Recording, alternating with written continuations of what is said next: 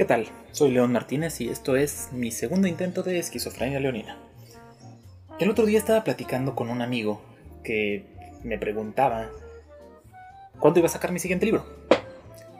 Después de todo, he tenido un año de encierro para trabajar en él y estaba casi listo hace más de un año.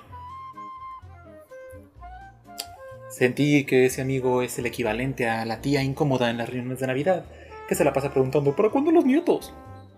Y pues, evidentemente, no lo tengo listo.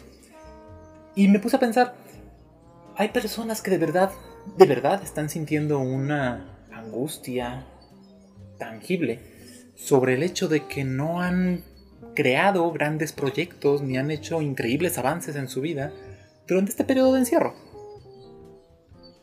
A mí me parece lógico. Muchos de los planes que nosotros tenemos involucran reunirse con personas, visitar lugares, crear oportunidades que no están bien. Y afrontémoslo, la economía se fue al carajo. Entonces, no entiendo por qué tanta presión entre unos y otros por saber ¿y si ya publicaste tu libro. Si ya te vas a casar, si ya vas a tener hijos. Eh, no. No me parece que sea la forma más adecuada de entablar una conversación en esta nueva normalidad. Si es que la normalidad es algo que ha existido alguna vez. No me voy a ir por ese camino. No me voy a ir por ese camino. En fin, creo que lo que la gente pregunta realmente es si has hecho algo que se pueda apreciar socialmente o económicamente como de provecho. Porque si por ejemplo uno les dice como, ah, me he mantenido ocupado, he visto muchas series, he visto muchas películas que tenía pendientes de ver, es como de, ah, no has hecho nada. ¿Por qué carajos piensan que, que ver contenido cultural no es hacer nada? Inclusive si no está en, en la gran escala de arte de museo, que sea dentro de lo que se llama pop, no deja de ser. No deja de ser una representación artística perfectamente válida, desde trazos animados hasta actuaciones. ¿Por qué no se considera como algo válido el consumir las historias de los demás? ¿Por qué solamente la historia propia, siguiendo los parámetros eh, económicamente respetables, es la buena de la historia? Mm, no estoy de acuerdo. No creo que deberíamos de, presionar a la gente a, tener esta clase de proyectos o, o hacerlos sentir mal si no han podido desarrollarse. En lo personal, antes de la pandemia yo estaba en lo último de mi carrera, eh, un trabajo relativamente estable.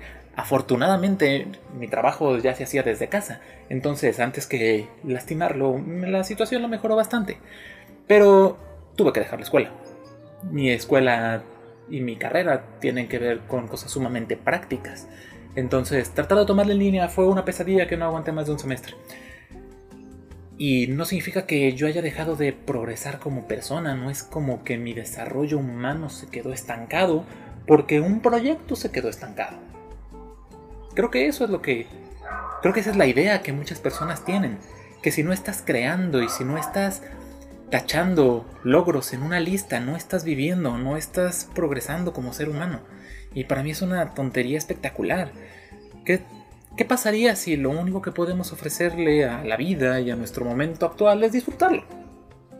A lo mejor, ahora que estamos encerrados en casa, podemos darnos la oportunidad de disfrutar de verdad de nuestro espacio.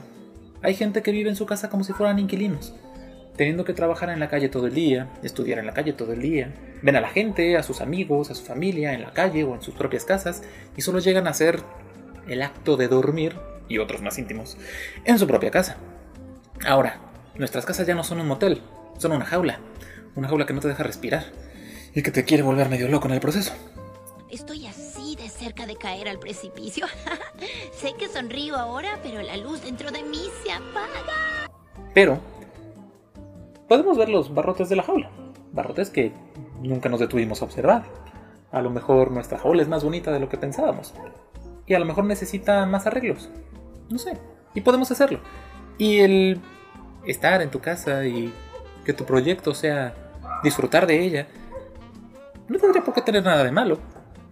Hay gente que vive toda su vida en el mismo trabajo poco exigente y sin cambiar mucho su círculo de amistades, sin viajar, sin probar cosas extraordinariamente nuevas y disfrutan su vida desde la sencillez, no desde la espectacularidad. Creo que una de las cosas de haber crecido con televisión estadounidense, el efecto colateral ha sido que tenemos una tendencia a la espectacularidad. Queremos que todo sea dramático, épico, vistoso, llamativo, lleno de explosiones. Michael Bay deja esa cámara. Y no puede ser así todo el tiempo. Algunas veces hay se puede disfrutar bastante el estar tranquilo, el estar quieto. La magia de la cotidianidad es disfrutar el bocado de la comida, no atascarte en chinga porque tienes que irte al siguiente lugar, hacerle al siguiente este Elon Musk de este mundo. Creo que tiene algo de bonito. El poder detenerse a disfrutar y a sentir también lo que otras personas ya han sentido y que nos lo han dejado en muchas cosas. En sus películas, en su música, en sus libros hay veces que las personas lucharon por arrancarse un pedazo del alma y podértelo poner a ti en la mano. Y nosotros en nuestro hambre de velocidad, de crear drama propio, dejamos escapar la oportunidad de conectar con personas maravillosas, aunque sea a veces solo en un desdichado libro. Y aquí llega mi idea, mi idea de que esto no puede ser un desperdicio, no puede ser un desperdicio conectarse con otras personas a través de su trabajo, sentirse inspirados por ellos, incluso conmovido. Creo que la gente está tan ensimismada en hacer tareas que se ha olvidado del acto tan simple, humano, que es conmoverse con otros humanos. Y creo que es maravilloso poder hacerlo. De hecho, como anécdota personal, hace algunos años me topé con alguien que, que se burlaba de mí porque yo estaba viendo una película y me gusta chillar. Eh, spoiler alert, soy muy chillón, para los que no lo sepan. Eh, pero me pareció muy ridícula su burla porque estaba viendo algo que a mí me cautivó, algo que resonó conmigo, que hasta cierto punto me identifiqué y lo consideré parte de mi historia reflejado en alguien más. Y me di cuenta de que muchos artistas hacen y hacemos el, el esfuerzo por porque lo que nosotros vivimos resuene con los demás, de darles el mensaje de que la gente no está sola, de que las situaciones que les pasan no son únicas y de que si bien podrían ser distintos en algunos aspectos. Hay veces que lo que uno hace, pues no fue lo mejor, pero la gente puede ver qué camino no debe de seguir.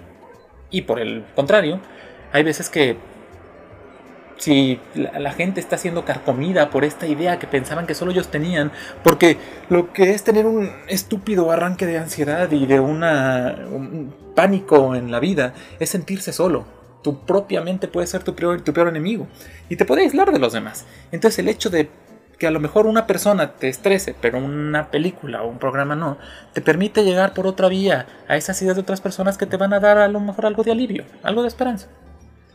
Y no creo que alguien debería de considerarse especialmente inteligente, oculto o sofisticado por el hecho de, de denigrar una conexión humana de que no le es, que no le es pertinente de la que es incapaz. Yo creo que el arte nos salva. Nos salva de muchas formas que muchas veces ni siquiera logramos comprender. Y nos hace sentir acompañados y nos da una razón para seguir adelante muchas veces. Creo que vale la pena dejar las listas dependientes a un lado y disfrutar. Solo disfrutar. No porque tengamos algo que ganar en el proceso, salvo el disfrute mismo. Saborear el bocado de la comida antes de tragarla como maniáticos. Escuchar qué expresión, qué sentimiento se le está imprimiendo a la voz de alguien. Matar a los del gas cuando se meten a mi grabación y se escucha su horrenda canción por la calle, maldita sea. Creo que vale la pena dejar de correr para empezar a vivir. En fin, antes de que esto se ponga más cursi, si es que eso es posible, si escucharon el anterior se darán cuenta de que es parte de mi costumbre. Eh, lo dejaremos por el momento. Espero que puedan escucharme y verme en el siguiente podcast y que esto sea realmente un formato de podcast porque no estoy tan seguro de que lo sea. Eh, si quieren comentarlo, adelante y eh, pueden visitar mi página de Facebook. Es León com.facebook. ¿Alguien sabe cómo se escriben esas direcciones? Búsquenme como León Martínez Letras en Facebook, búsquenme como Esquizofrenia Leonina en YouTube y nos estaremos escuchando, viendo para la próxima. Cuídense.